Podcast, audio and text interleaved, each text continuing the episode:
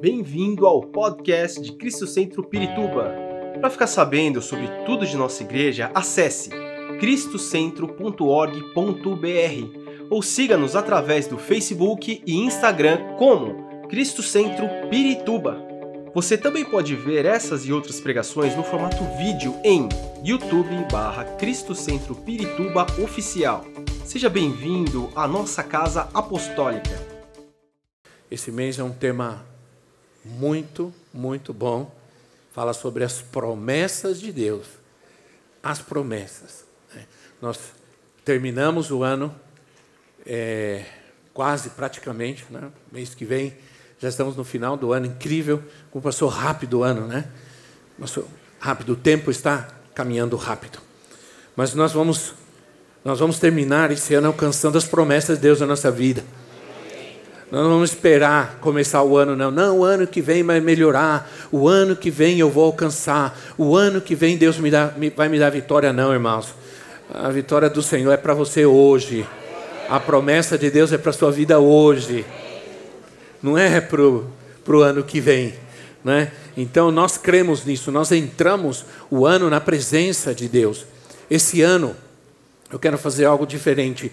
No nosso culto de passagem de ano, nós vamos começar mais tarde para não ficar muito longo, nem cansativo, nem chato, mas nós vamos fazer várias, várias, várias ações aqui espirituais, vários moveres, decretos, várias. É, vamos ter um presbitério profético para a gente orar pelas pessoas, ministrar na vida das pessoas e porque nós queremos, nós vamos ter um ano e o tema do ano que vem será consolidação onde nós vamos, é, nesses quatro anos que nós trabalhamos os cinco ministérios, nós vamos ter um ano de consolidar a palavra de Deus, consolidar a fé, consolidar a família. Amém? Amém? Amém? Glória a Deus. Esse é o momento. Eu creio que todos nós que está, nós, nós passamos uma semana muito difícil, todos nós. Há muitas incertezas e muitas desconfianças. Essa é a verdade.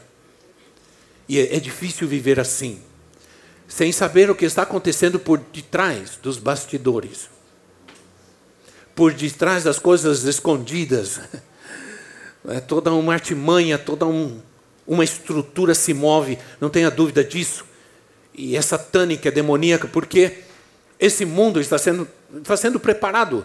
Quer queiramos ou não entendamos, isso não é teoria da conspiração, isso é bíblico. Esse mundo está sendo preparado, nós não sabemos quanto tempo vai levar isso, mas esse mundo está sendo preparado para a manifestação do anticristo e para os tempos finais que, dos quais nos falou o Senhor Jesus. Mas esse é o momento que a nossa fé não pode falhar. Amém, irmãos? Tempo de encher-nos de esperança esperança contra esperança. Como diz a palavra de Deus.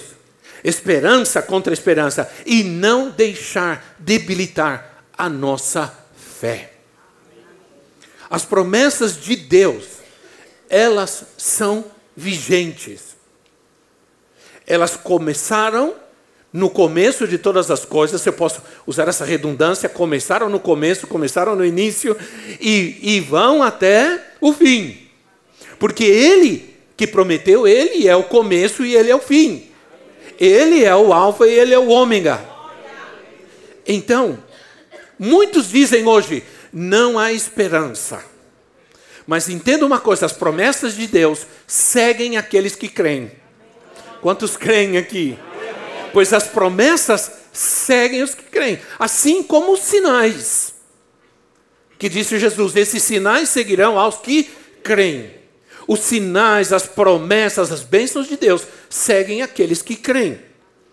Então, muitos estão dizendo hoje não, não há esperança, mas eu creio que continuamos e continuaremos tendo esperança. Talvez nós não saibamos como isso vai acontecer, foge ao nosso entendimento é, coisas é, que vão ocorrer ou que estão ocorrendo nesse momento. Nós não, não conseguimos entender. A, a, a, talvez a palavra que mais a gente expressa nesses dias, eu não, não consigo entender o que está acontecendo. Eu não entendo isso. Eu não entendo essas pessoas. Eu não entendo. E realmente isso está acontecendo. Mas nós temos um Deus que está firme em suas promessas. Primeiro te texto que eu quero ler, Salmos 89, versículo 34. Salmos 39, é, 89, 34 diz assim: O Senhor está dizendo, o Senhor está falando, não violarei a minha aliança, nem modificarei as promessas, as promessas dos meus lábios, as promessas da minha boca. Não, não violarei e não modificarei. Isso é o que você precisa colocar na tua, na tua, no teu coração, na tua mente hoje. E Salmo 145, versículo 13. Salmos 145, 13. Diz assim: O teu reino é reino eterno e o teu domínio permanece de geração em geração. O Senhor é fiel em todas as suas promessas e é bondoso em tudo que faz. Então eu quero fundamentar para você aqui que Deus não modifica as suas promessas, que Deus mantém, que Deus é fiel, ele mantém as suas promessas de geração em geração. Então, Deus sustenta as suas promessas, ele não modificará as suas promessas. Esse é o fundamento que Deus coloca em nossa vida hoje. Ele é fiel é, a si mesmo, em primeiro lugar. Deus não é fiel a nós no sentido de crer na nossa fidelidade, porque nós, nós não somos tão bons assim. Nós podemos falhar, mas Ele não falha. Acabamos de cantar, Ele não falha. Então Deus é fiel a si mesmo. Se Ele é fiel a si mesmo, porque diz a Bíblia que um dia, não encontrando em por quem jurar, Deus jurou por si mesmo. Deus jurou por si mesmo. Graças a Deus ele não jurou por mim e nem jurou por você, senão a casa caía. Né? O Senhor é fiel em todas as promessas. Com essa verdade na nossa mente, com essa verdade na nossa mente, eu quero que você abra Gênesis, um texto de Gênesis capítulo 8, versículo 22. E eu espero que esse texto te surpreenda como me surpreendeu. Gênesis capítulo 8, versículo 22, que diz assim: Enquanto durar a terra, presta atenção, enquanto durar a terra, plantio e colheita, frio e calor, verão e inverno, dia e noite, jamais cessarão. Agora escute bem, isso é uma promessa. Isso é uma promessa que o Senhor fez dentro de um contexto de aliança. Porque ele está fazendo uma aliança com Noé.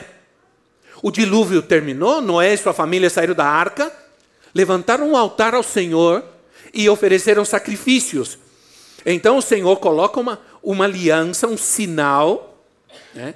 O sinal da aliança de Deus com Noé e com a humanidade foi o, o arco-íris. O sinal de Deus com Abraão com o povo, agora é um sinal, é, é uma aliança mais restrita ainda para abençoar as nações da terra, foi a circuncisão. E o sinal da, da aliança nossa com Deus é o Espírito Santo. Porque agora a circuncisão não é aquela que se faz no corpo, mas a circuncisão é aquela que se faz no coração. Aleluia! Isso é palavra de Deus. Amém, irmãos? Quantos amam a palavra de Deus? Então eu quero me aprofundar com você hoje, porque Deus vai falar conosco. Você sabe que eu amo a Bíblia. E eu estudo a Bíblia profundamente. A mim não interessa o que diz esse ou aquele, fulano ou ciclano. Ninguém me move. Eu vou pelo que a Bíblia diz. Não é o que eu digo, é o que a palavra de Deus diz. Então, quando, enquanto durar a terra, não vai faltar tudo o que precisamos para viver. Então, essa é uma preocupação que a gente não deveria ter. E o Senhor Jesus fala sobre isso. Por que, que vocês estão preocupados com aquilo que vocês vão comer? Hã? Por que, que vocês estão preocupados com o que vocês vão vestir? Por acaso o pai não sabe? O pai não sabe que vocês precisam dessas coisas e lá, já no começo, ele já disse que nenhuma delas iria faltar? Enquanto a terra durar?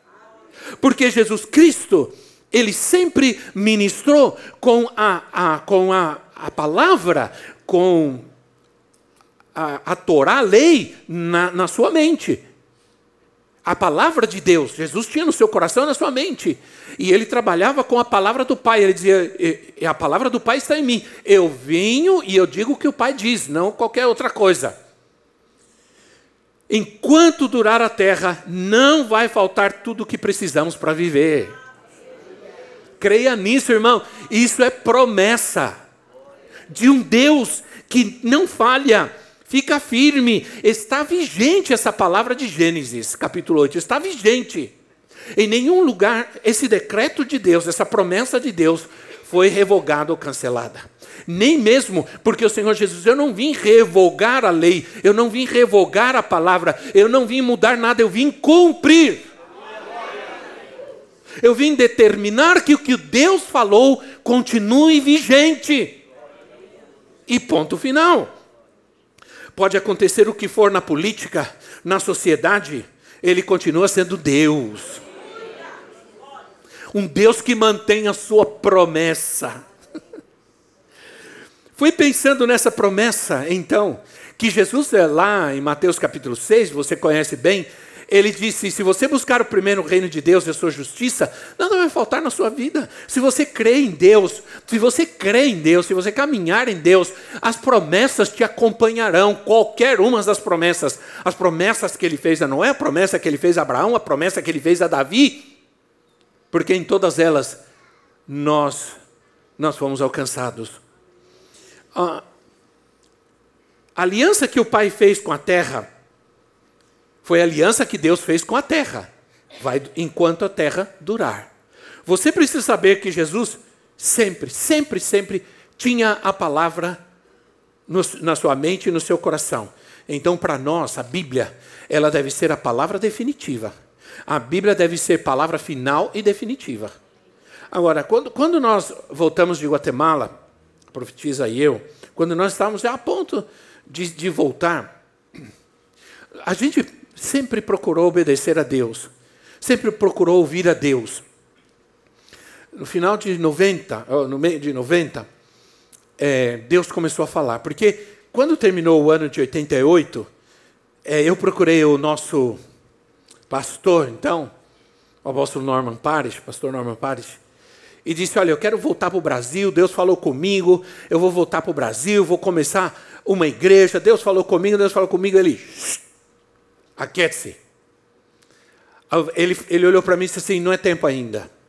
Eu achava que eu já estava pronto, que, é, que eu estava no espírito do Billy Graham, que eu ia arrebentar, que eu ia pregar para multidões e tudo. E ele veio e falou: fica quieto, fica quietinho aí no seu lugar, porque você ainda tem muito que aprender. E aquilo me deu um banho de água fria tão grande que eu cheguei em casa assim de cabeça baixa, você não sabe, é, cara de menino mimado, né?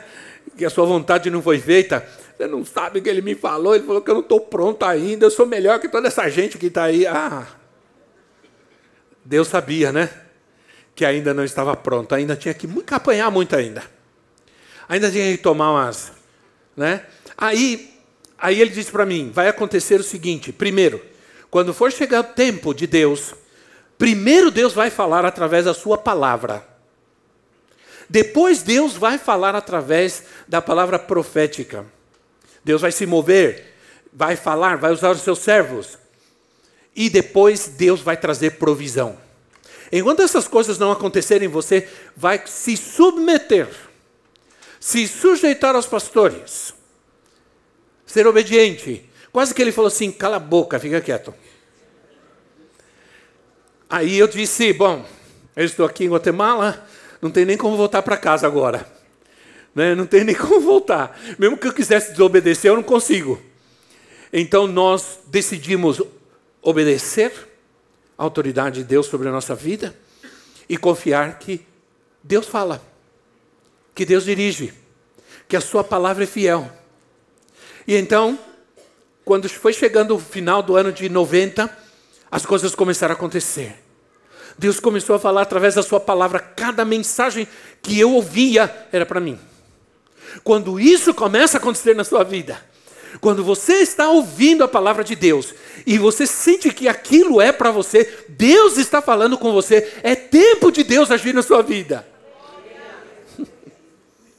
Oh, irmão, se você soubesse como isso é importante, esse glória, não seria assim não. Nem esse amém, nem esse glória a Deus. Né? Quando você está num lugar e você ouve a palavra e Deus está falando com você, é, é, é, realmente Deus está falando com você, é tempo de Deus. Deus quer fazer algo na sua vida, Deus vai fazer algo na sua vida. Ele envia a sua palavra para fazer algo. Enviei, a palavra, quando ela é enviada, ela tem um propósito. Quando ela é enviada, ela vai cumprir o que Deus quer fazer, o que Deus determinou.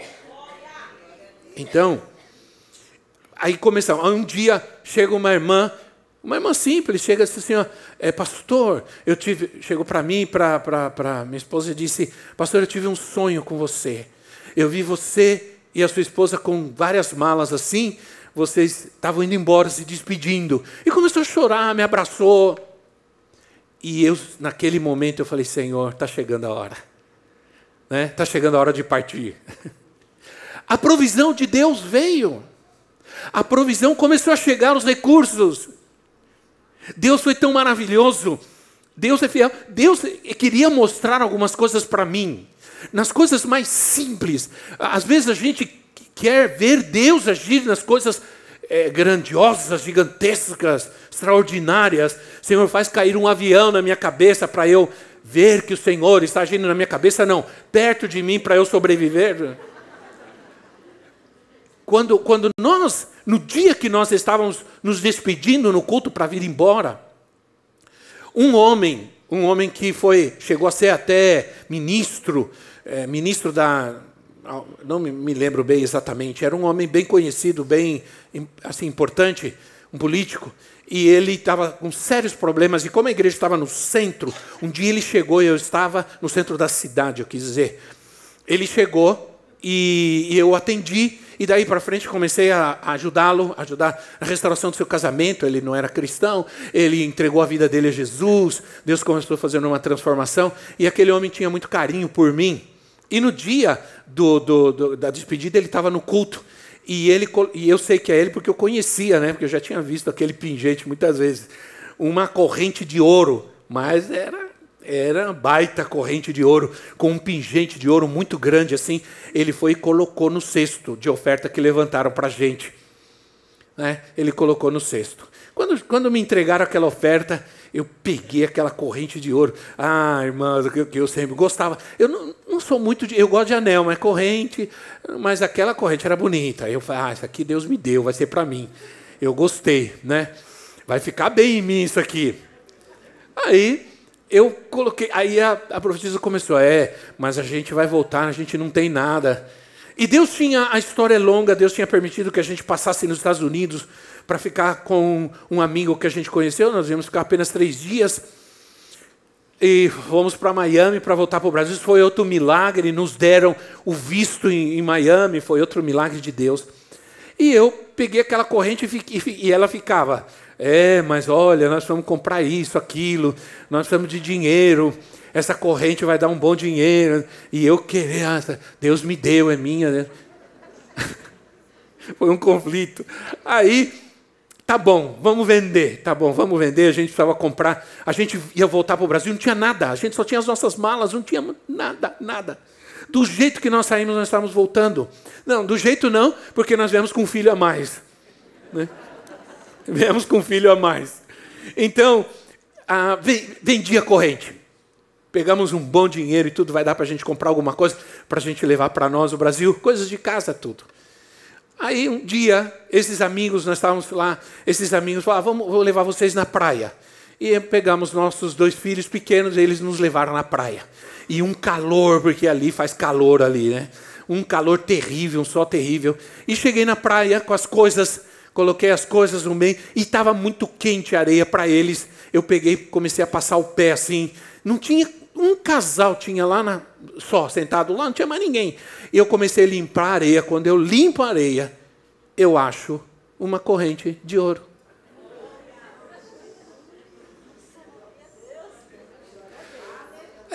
Agora eu pergunto para você uma coisa: aquela praia imensa, não sei quantos quilômetros tem aquela praia, eu vou limpar o lugar exato onde tem uma corrente de ouro.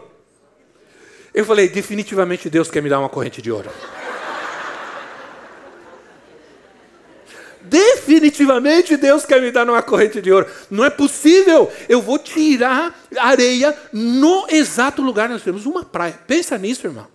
Eu fiquei olhando a imensidão daquela praia e disse, eu vim limpar areia aqui. Aí eu ainda bonzinho, bom rapaz, peguei a corrente e ainda fui lá perguntar para o casal se era deles e tudo mais. Se eles dissessem, é mim, ainda bem que eu estava nos Estados Unidos, né? Aí eles, não, não é nossa, não. Ah, então é minha mesmo. Então é minha mesmo. Imagina um Deus. Imagina um Deus. Pena de quem perdeu. Provavelmente quem perdeu tem bastante, não tem nenhum problema, não vai fazer falta. Deus assim, olha como Deus trabalha. Não sei quantos dias antes alguém perdeu aquela corrente ali, caiu ali. Deus permitiu, Deus guardou.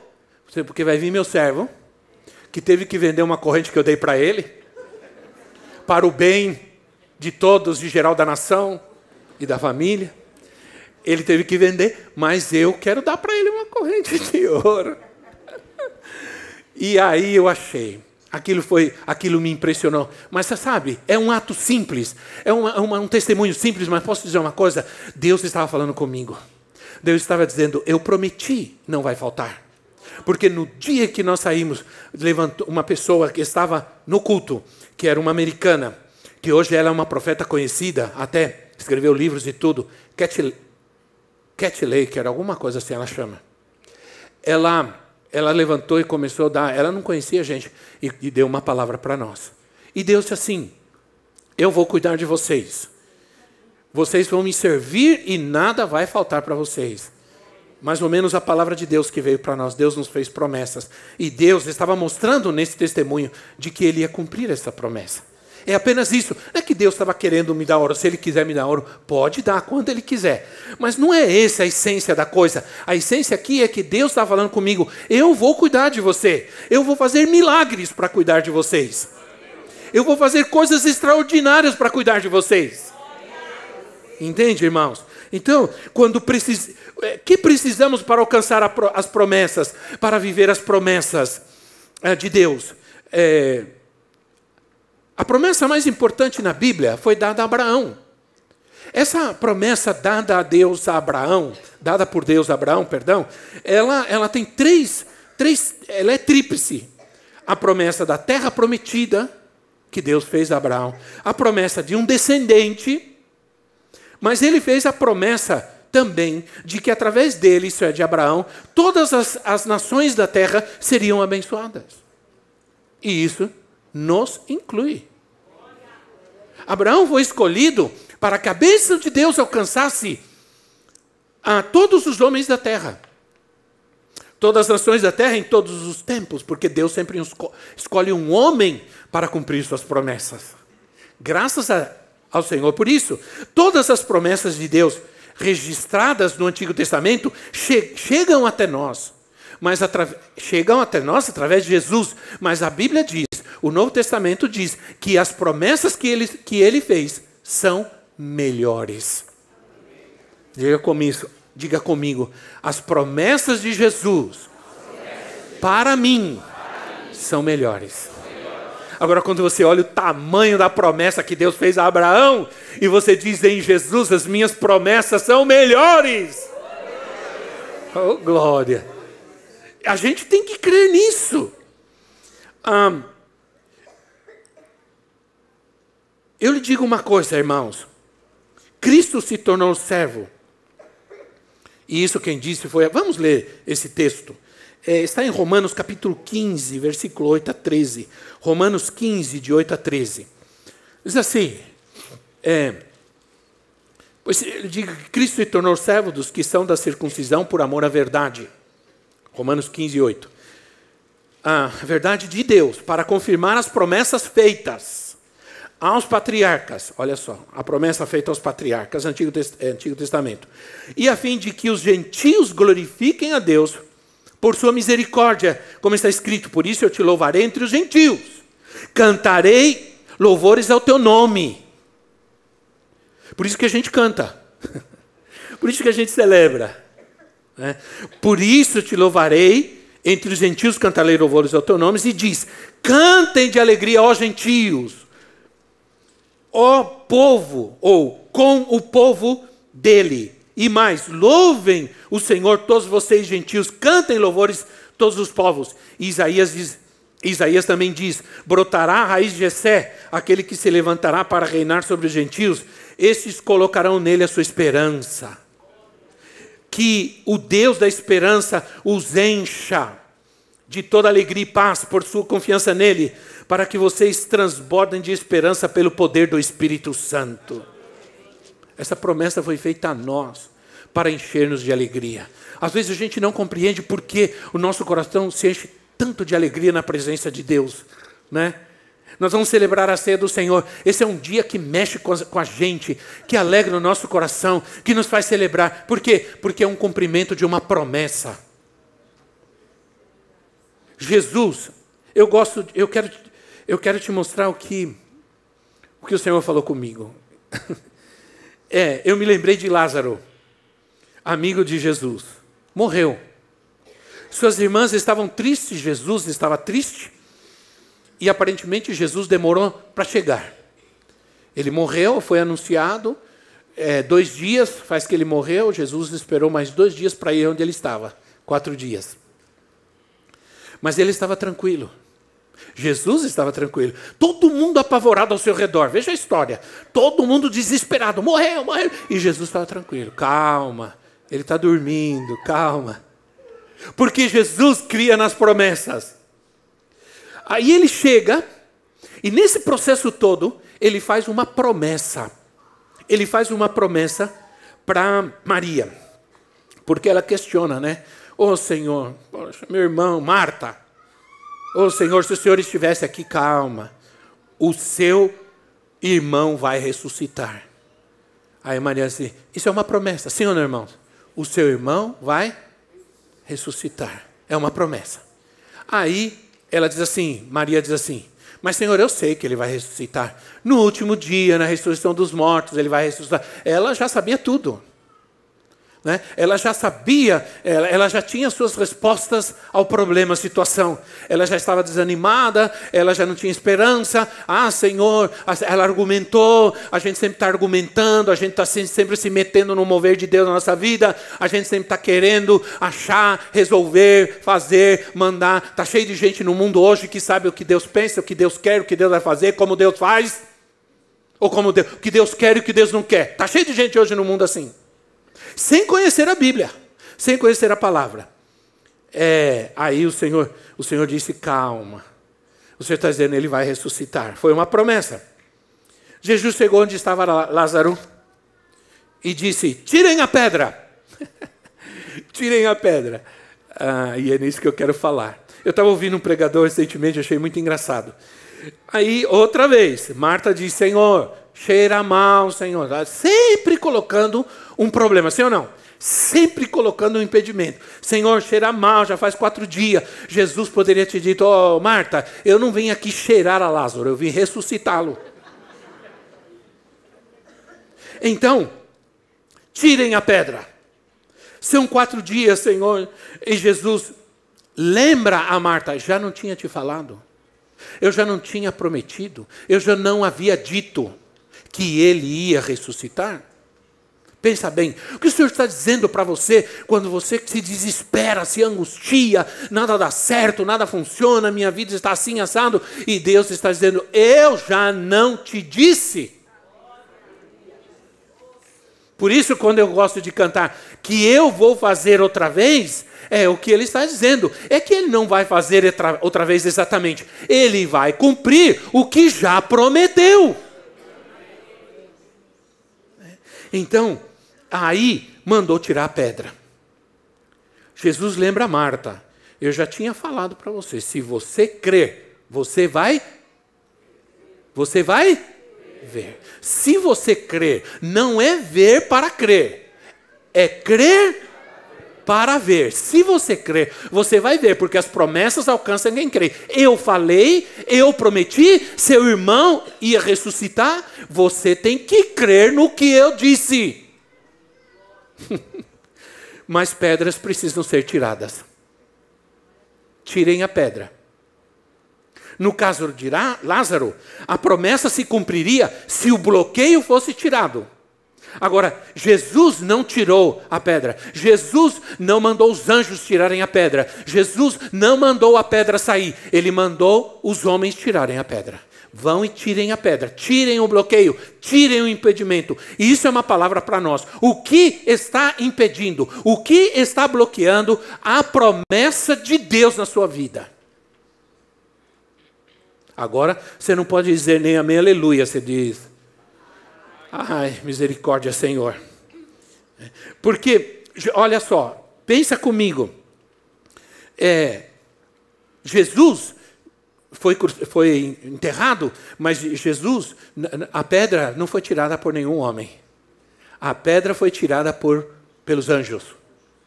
Porque ela não significava bloqueio. Para, para Deus não existem impedimentos e bloqueios. Amém, irmãos? Mas para nós existem muitos.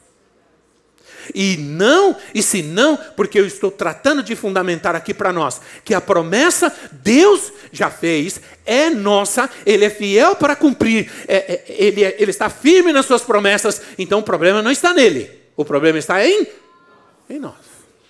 Se eu não estou vivendo, não estou vendo as promessas de Deus, há bloqueios na minha vida que eu preciso tratar. Pode ser na minha vida física, moral, espiritual, não sei.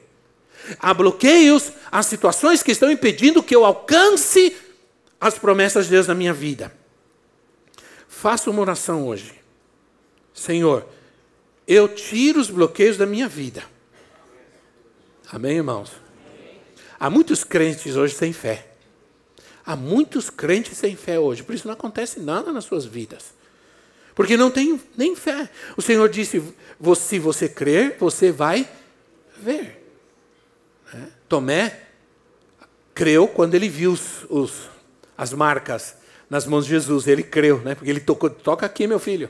Você precisa tocar, você precisa ver para crer. Bem-aventurados aqueles que não veem, mas creem. Porque aqueles que creem vão ver. As promessas de Deus devem ser apropriadas pela fé. Não por merecimentos. Não merecemos. Não merecemos. Ou não, irmãos? Nós não merecemos. Devemos aceitar, porque o, temos que tirar a pedra do orgulho quando nós achamos que nós merecemos, porque na verdade nós não merecemos nada de Deus, tudo que Ele nos dá é por amor, misericórdia e pelo sacrifício de Jesus na cruz do Calvário. Se nós merecemos é por causa de Jesus. Por causa de Jesus. Ah, o orgulho é uma pedra que muitas vezes nos impede, é um bloqueio, porque achar que precisamos merecer algo de Deus através das boas obras. As promessas de Deus, para começar, não são nossas, elas estão em Cristo. E se eu estou em Cristo, as promessas de Deus estão comigo. Ah, Romanos capítulo 4, versículo 16, rapidamente. Estão cansados? Amém. Eu, eu sigo nessa palavra até três horas da tarde, se Deus permitir. Eu sei que você vai embora lá para o meio-dia, né, irmão? Mas tudo bem. Romanos 4,16 diz assim: portanto, a promessa vem pela fé. Diga, pela fé. Pela fé. Aleluia. Para que seja de acordo com a graça e seja assim garantida toda a descendência de Abraão, não apenas aos que estão sobre o regime da lei, mas os que têm a fé que Abraão teve. Ele é o pai de todos nós. Porque diz Paulo que pela fé em Jesus somos também filhos de Abraão e herdeiros com ele das mesmas promessas. Isso nos diz a palavra.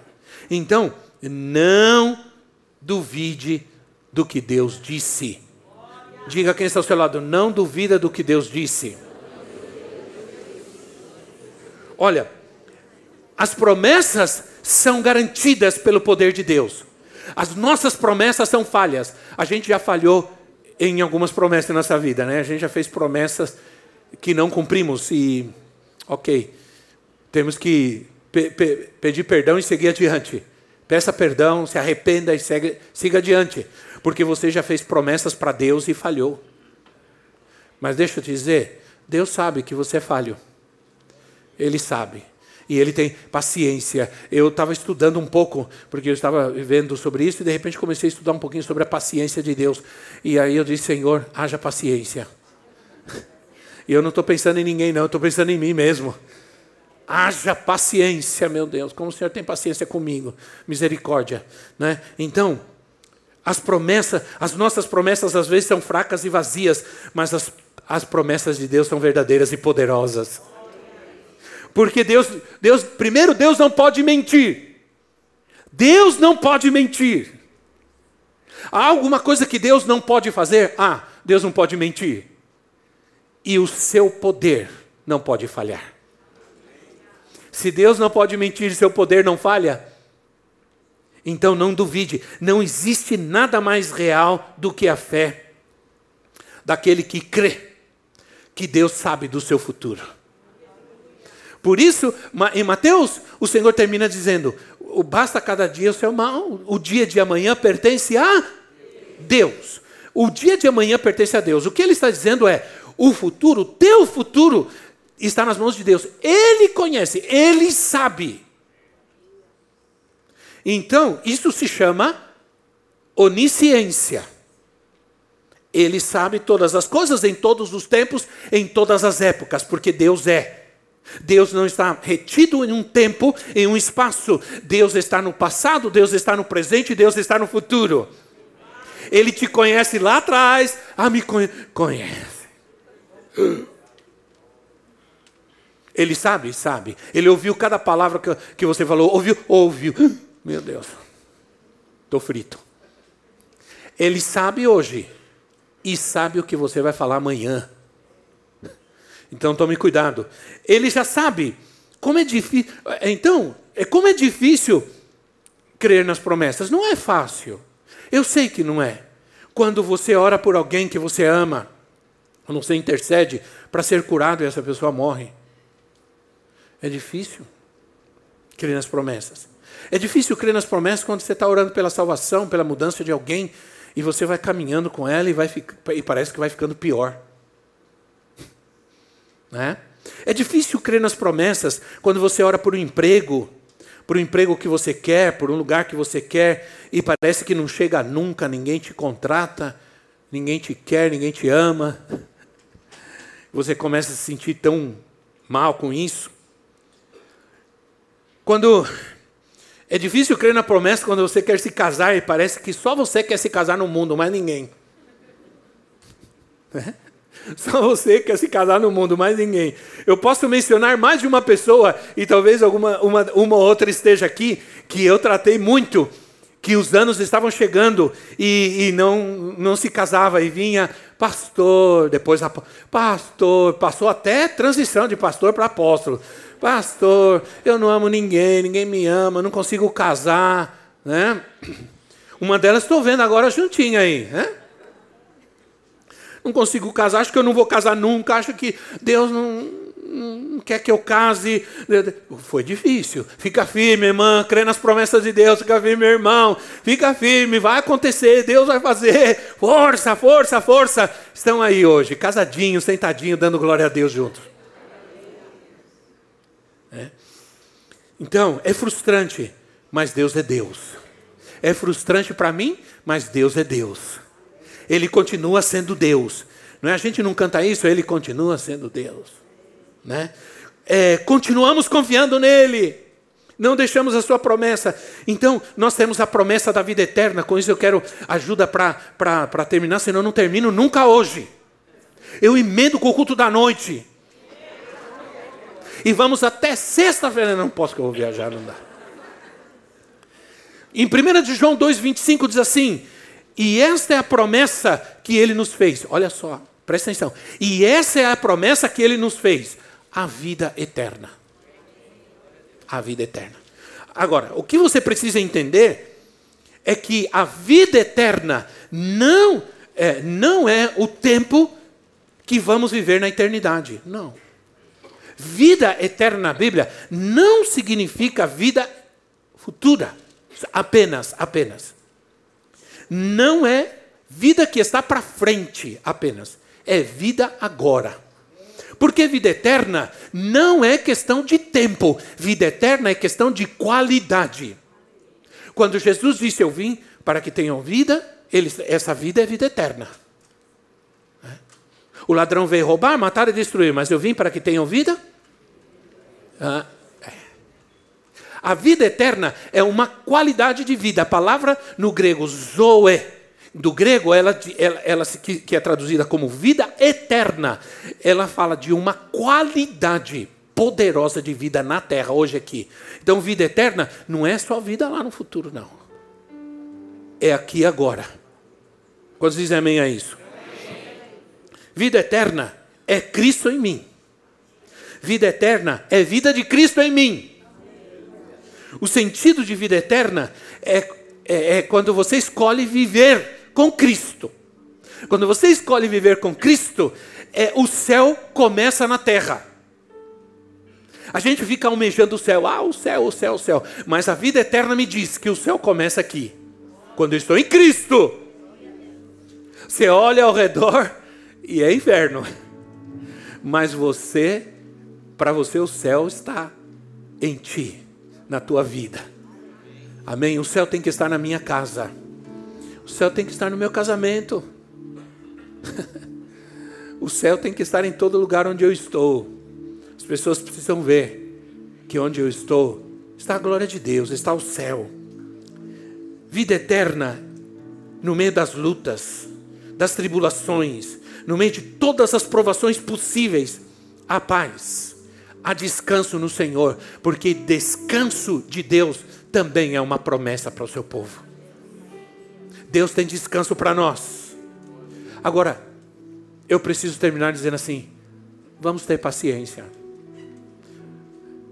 Diga comigo, paciência. paciência. Diga quem está ao seu lado, paciência. Talvez você diga, aproveita para dizer para o seu esposo, para a sua esposa que está do lado, diga assim: tem paciência comigo. Tem paciência comigo. Porque afinal Jesus tem paciência com você. Né? Tenha paciência comigo. Por favor. Sabe qual é a ideia da Sabe qual é a ideia da palavra paciência aqui? Sabe qual é a ideia da palavra paciência na Bíblia, quando ele usa aqui, em Hebreus, paciência? É, na verdade, a, a, a palavra, a essência da palavra é resistência. Porque você pode ter paciência, mas não ter resistência. Esse é o grande problema. Existem pessoas, você tem paciência comigo? Tenho, mas você não resiste. Você não tem resistência. E a, a palavra aqui, paciência, ela tem uma carga muito grande de perseverança. Não é apenas esperar, mas é resistir perseverando, ou perseverar resistindo. Isso é paciência é uma das palavras mais poderosas do fruto do Espírito, que é a palavra longanimidade, que vem do grego macrotúmia, que significa suportar por longos períodos de tempo os defeitos dos demais. Diga ai. É uma resistência. Resistir ao diabo e ele fugirá de vós. Aleluia, aleluia. É com é com paciência, com resistência, com perseverança que nós nos apegamos às promessas. A fé não conquista nada sem resistência, sem perseverança.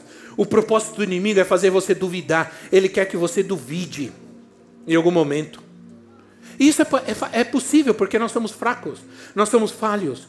Mas o, o Senhor conhece nossas fraquezas. O Senhor conhece, o Senhor conhece nossas fraquezas. Os grandes servos de Deus da Bíblia, eles ousaram fazer grandes coisas, tirando forças da, da fraqueza. Isso é o que diz Hebreus, capítulo 11 da fraqueza tiraram forças. Diga ao fraco, sou forte. Não é diga o Sansão, o, né, o Arnold Schwarzenegger, lá, os, os fortões aí da, dos filmes. Não é diga, diga o fraquinho. Fraquinho. Aquele que está se esforçando para ser forte e nunca consegue. Tem uns meninos lá na academia onde eu vou que eles estão lá há três anos, tentando ser forte, ter ficar fortão. E não conseguem, coitados. Levanta três minutos de peso e vai lá no espelho. Não acontece nada. E tá o velhinho lá já levantando quase dez bolachinhas já. Então o que acontece? Diga o fraco, sou forte, porque não é com a minha força, é com a força do Senhor. O Senhor não livrou Daniel de ser jogado na cova dos leões. É isso que nós temos que entender. Você não consegue entender a angústia de Daniel. Porque ele era humano. Ele foi jogado numa cova, jogado uma pedra em cima, não sei se era pedra ou o que era, ah, as figuras, né? jogaram ele ali e ele estava entre leões. Imagine a angústia. A, a, a, ele não poderia deixar. Ele confiava em Deus? Confiava. Mas ele não foi leviano nem hipócrita. Ele chegou lá e disse: é leão, os caras estão sem comer faz tempo. Né? mas e o Senhor permitiu. Noé, é, Daniel orava três vezes ao dia, era um homem leal, santo, fiel, mas Deus permitiu que ele fosse jogado numa cova dos leões.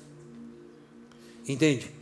E Daniel, nem o rei acreditava que Daniel. Aliás, eu quero dizer uma coisa para você. Aliás, ao contrário, o rei, ele foi chamar Daniel. Ele chegou lá e chamou Daniel. Sabe por quê? Porque lá no fundo, ele sabia que o Deus Daniel poderia livrá-lo. Porque senão ele nem chamaria, mandava abrir e tirar os restos mortais dele, porque mas ele chamou Daniel.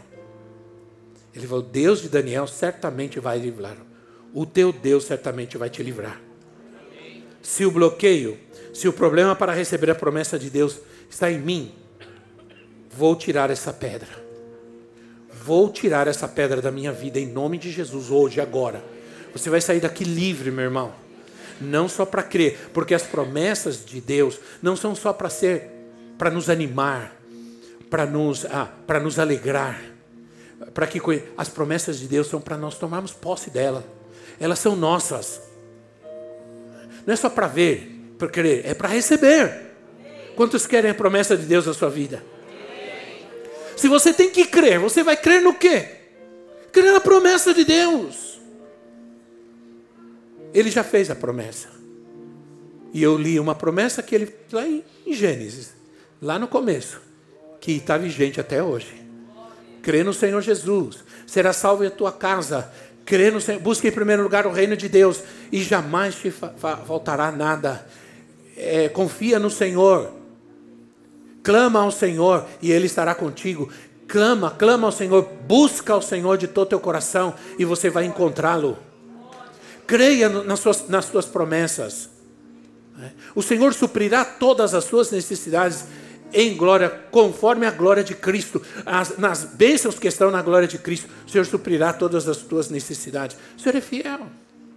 Portanto, Ele já fez a promessa. Vamos nos colocar em pé em nosso lugar. Esperamos que esta mensagem tenha te inspirado e sido uma resposta de Deus para a sua vida. Quer saber mais sobre Cristo Centro Pirituba? Siga-nos nas redes sociais no Facebook, Instagram e YouTube, ou visite nosso site em cristocentro.org.br.